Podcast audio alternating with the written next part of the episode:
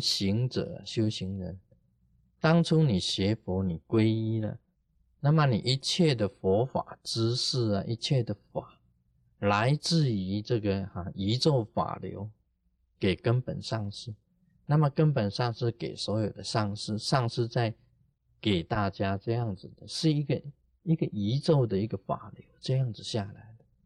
佛陀有的时候便没有直接教导地藏菩萨。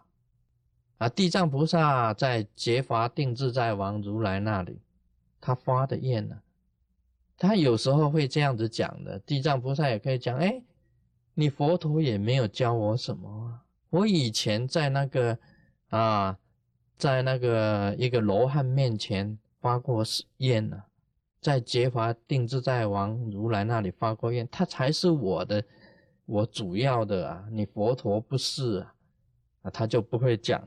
讲这一句，我称佛如来为神力故，不会啊，他会这样子有这个分别。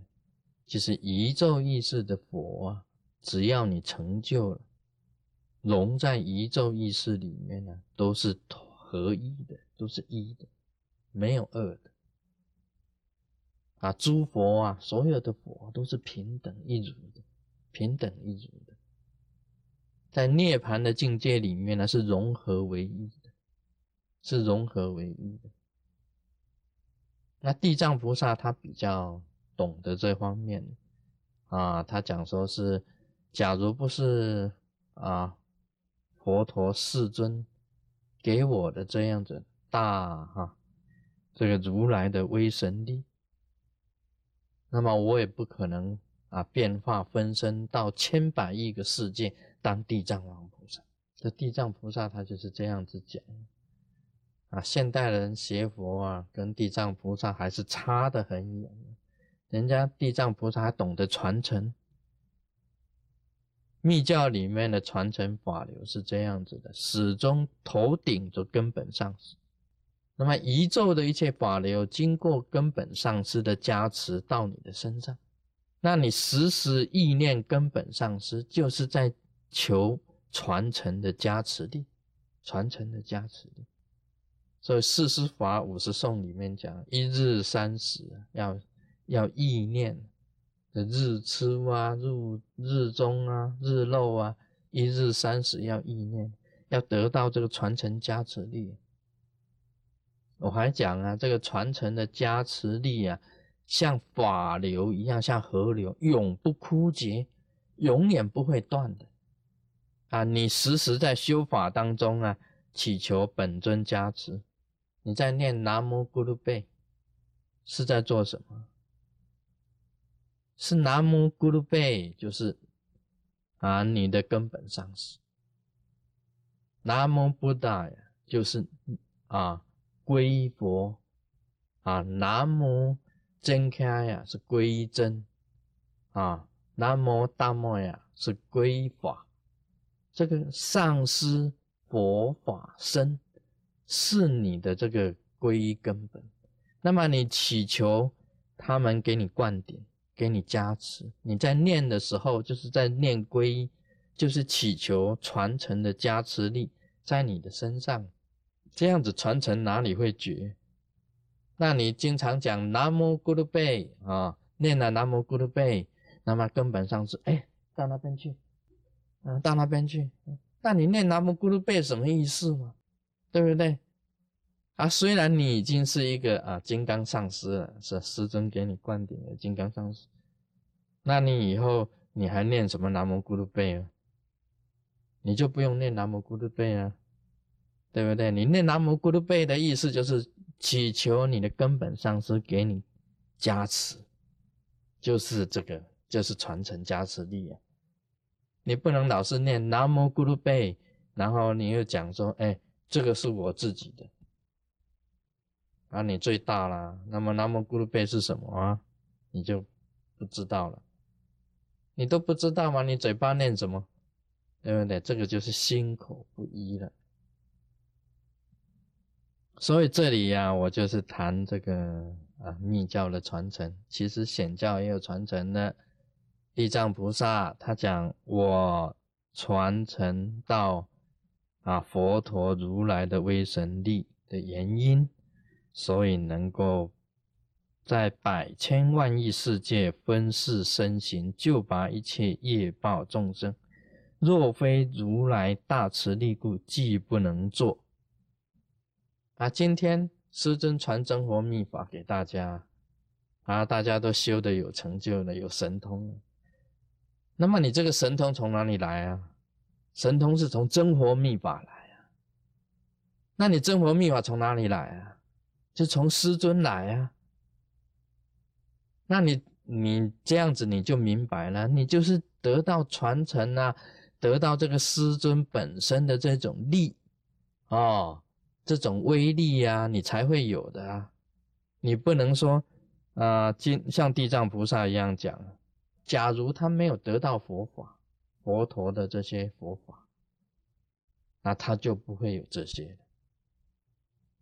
这个就是要懂得传承，啊，懂得传承的话，这个力呀就不会枯竭，就永远会有。因为灌顶的河流啊，永远不会枯竭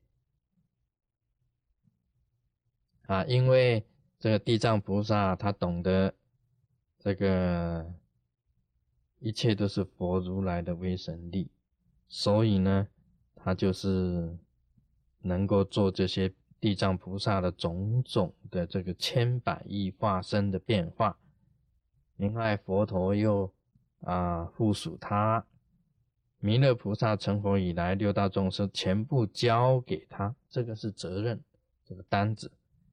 那么他也希望这个佛陀言不有力，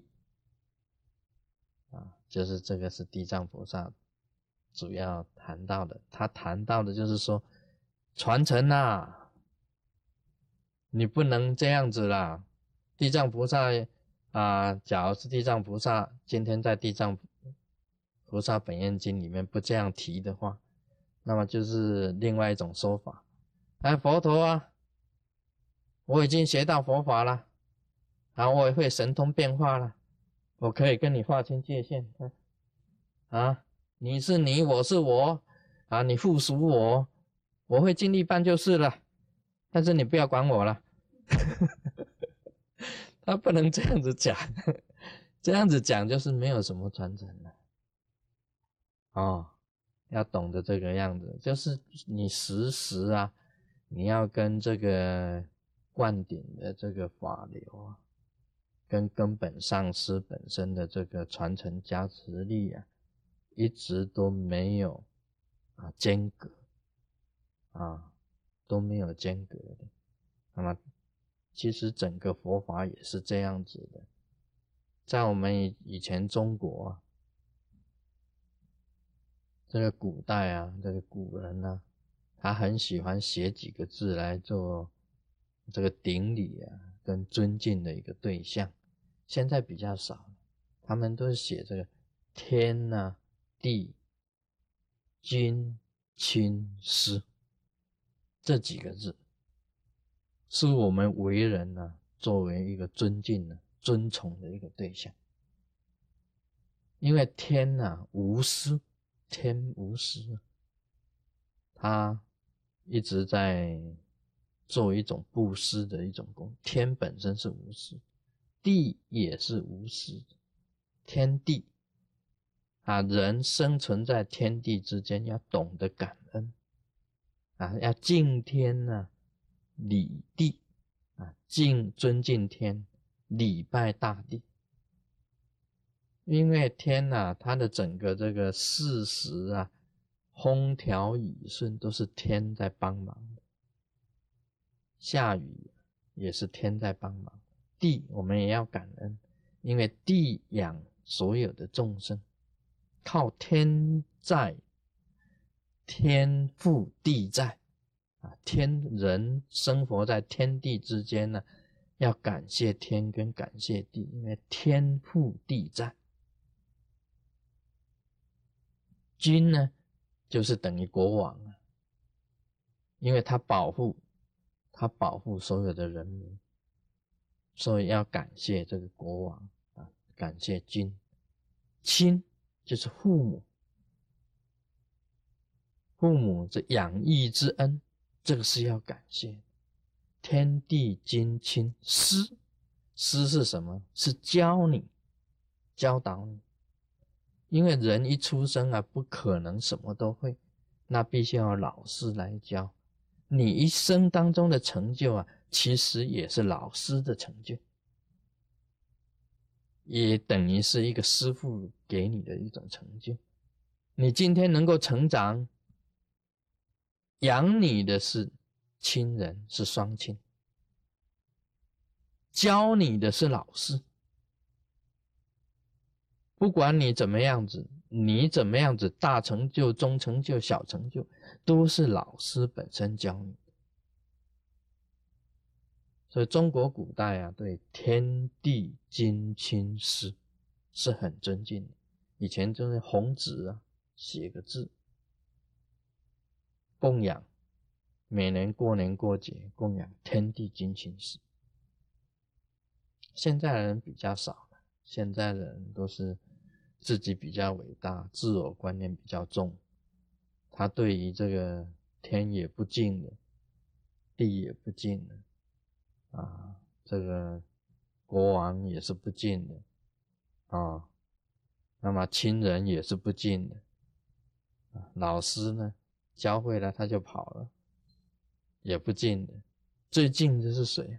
自己，那就是自我，自我保护的这一种思想，现在就是弥漫。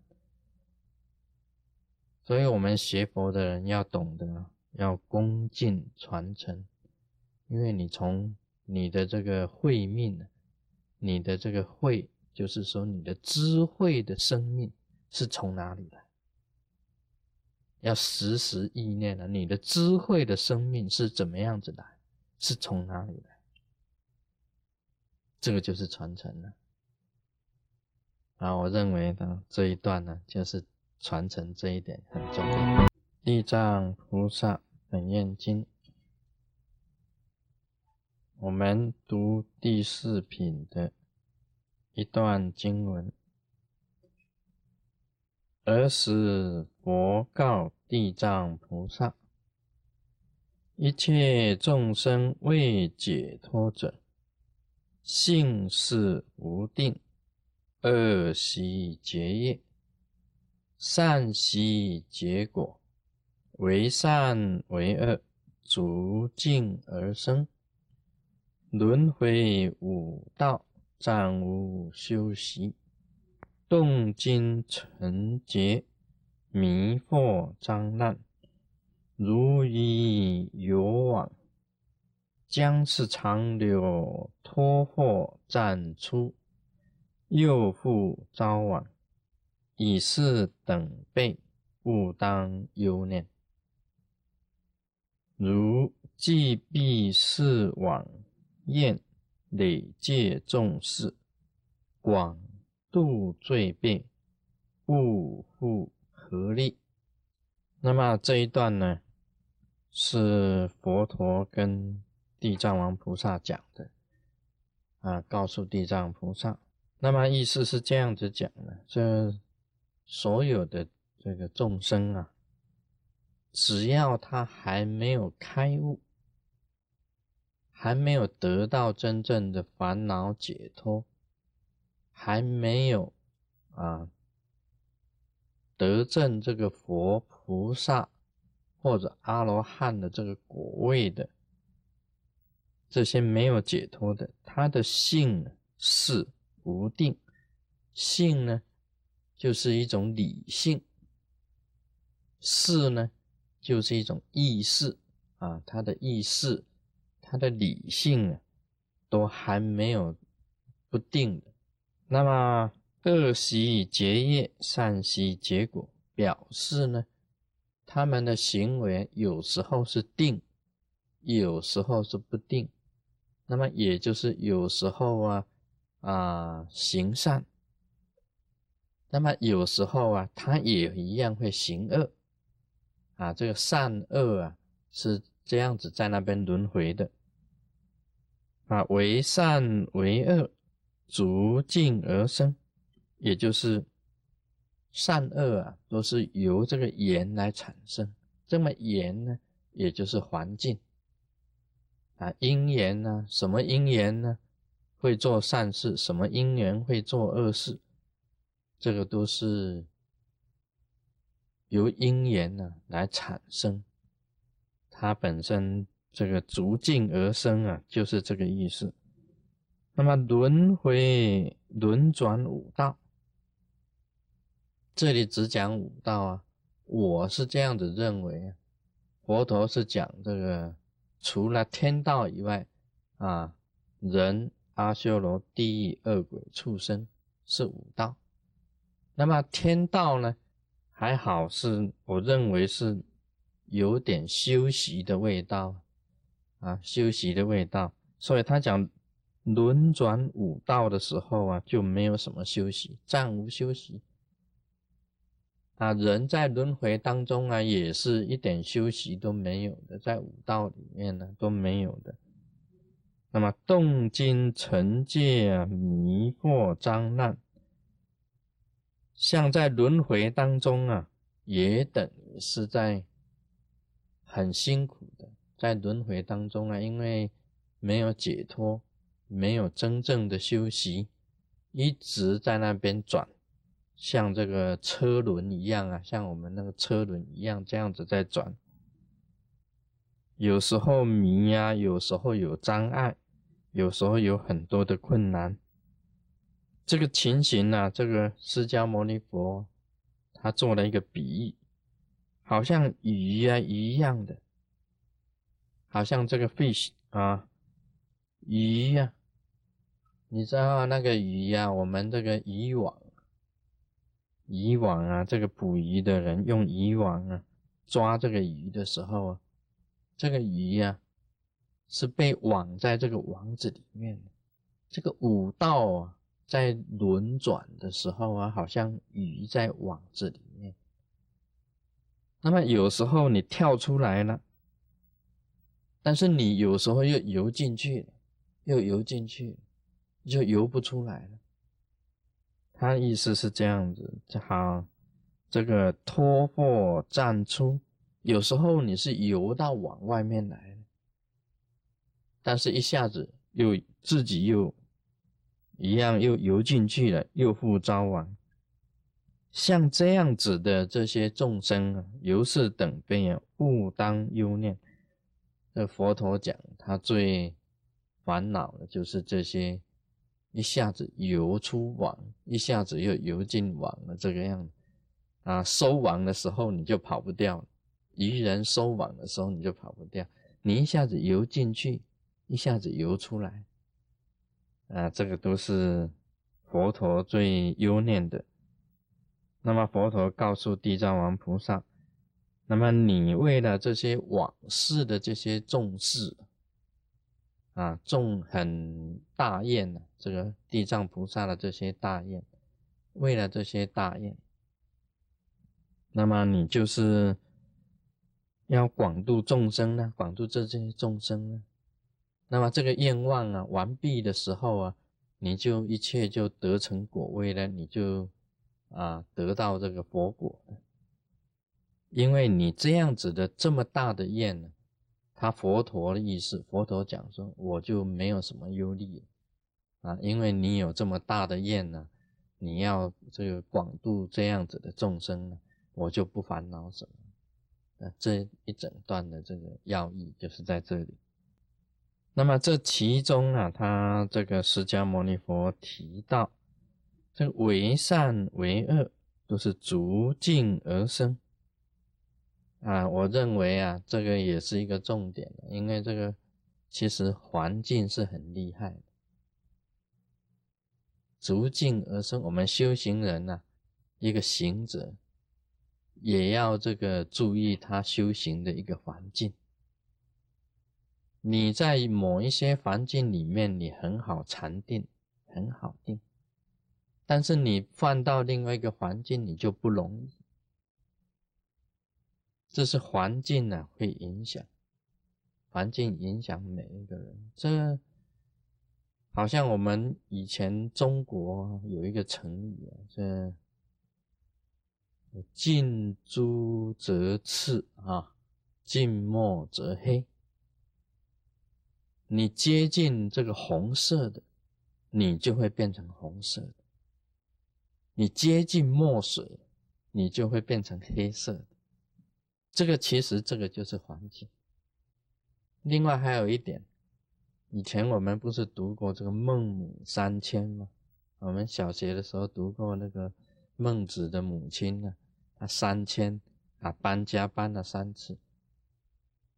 我记得前两次，有一次好像是搬在这个屠宰屠宰场的旁边呢。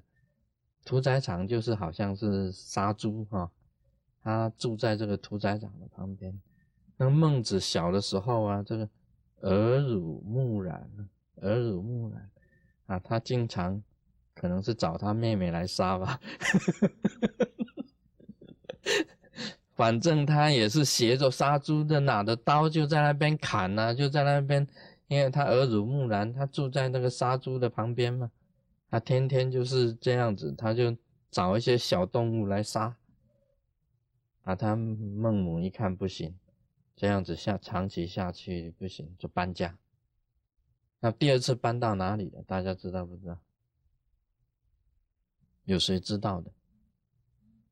哦，坟墓旁边呢，他搬到这个坟场的旁边，那坟场旁边当然不好了，怎么会被搬到那里呢？他搬到坟场旁边，好像是说这个孟子也是耳濡目染，就是看到那些好像哭啊怎么样子的，他就是送葬啊，他就学那些送葬的，哎，学送葬也不错，做白事。啊，我们的他看了很多和尚道士啊，敲敲打打，叮叮当当，叮叮当当啊，他就去学。他说不定他还拿了一个孟子，每天拿了一个木鱼在那边敲敲敲敲敲，在那边敲或者叮叮当当的那个啊，送上山头啊，然后在那边啊念啊念这些经文。那孟子也是做小的时候啊，看到以后啊，他就是做这种事情。这个就是耳濡目染，到最后第三次搬就搬到这个好像是学堂哈学校的旁边，那么他就开始读书。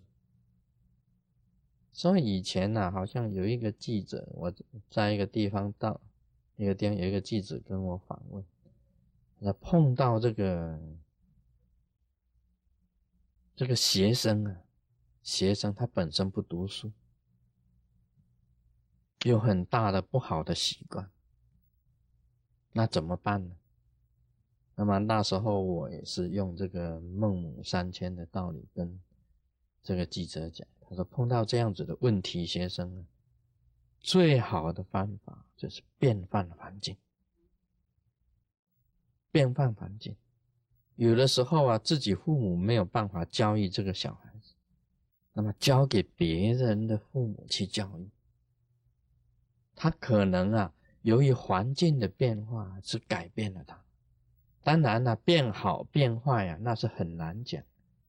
说不定他在这里还可以，那么另换另外环境又不好了。但是你总是要变换一个环境呢，给这个问题的这个学生一个教育的机会。因为这个你知道，这个佛陀也是讲，这个为善为恶是逐境而生。你搬到一个好的环境里面呢，好像换一个好的学校里面了，这个学生有时候会变好的啊，学生有时候会变好。那么换到一个坏的这个环境里面呢，这个本来一个好的学生会变坏的。啊，今天就谈到这里。Om Mani Padme Hum。